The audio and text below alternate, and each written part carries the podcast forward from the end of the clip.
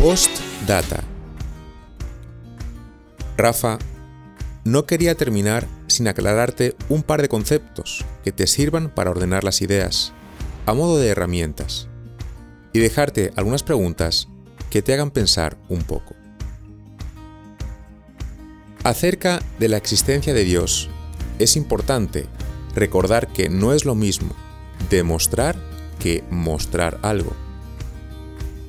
Cuando uno demuestra algo, usa el método deductivo, o sea, una forma de razonar en el que la conclusión de la argumentación se deduce necesariamente de las premisas.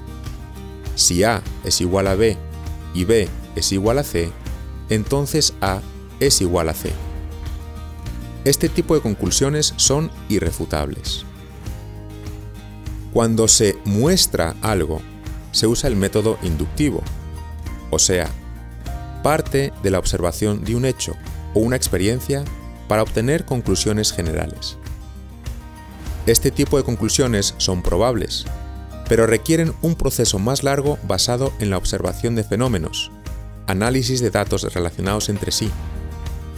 Por ejemplo, cuando observamos que todos los objetos que suben tienden a caer, llegamos a la conclusión de que existe una fuerza que los atrae. Así se descubrió la gravedad. Tampoco es lo mismo la física que la metafísica. La física está determinada por el método empírico y analiza todo lo que puedes observar, tocar, pesar, medir o sentir, ya sea con el microscopio o el telescopio. Su punto de partida es la realidad material. Excluye por naturaleza lo que va más allá de los sentidos externos. Y como Dios es espíritu, queda excluido de ese modelo de trabajo. La metafísica empieza donde acaba la física y el mundo material. Es una rama de la filosofía que, como su nombre indica, va más allá de la física. Nos interesa porque permite hablar de Dios desde un punto de vista filosófico, sin necesidad de entrar en materias de fe. Es como el puente entre la ciencia y la fe, que estudia la naturaleza de la realidad y sus propiedades.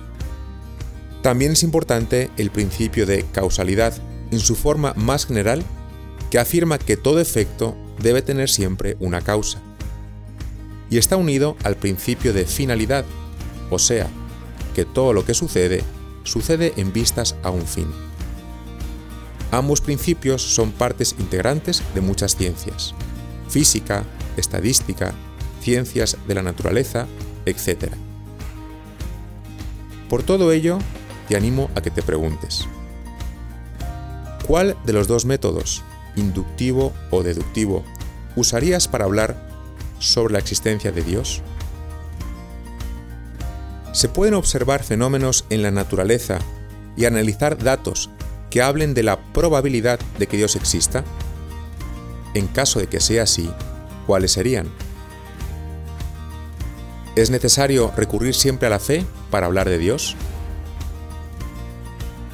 ¿Es posible hablar de Dios de manera razonable desde un punto de vista científico o filosófico, aunque no entre dentro de los parámetros de la física? Se podrían usar ambos principios de finalidad y de causalidad para una discusión seria sobre el origen del universo. El universo, solo por el hecho de existir, no debería tener una finalidad en sí mismo. Y dicha finalidad, ¿quién crees que se la ha dado?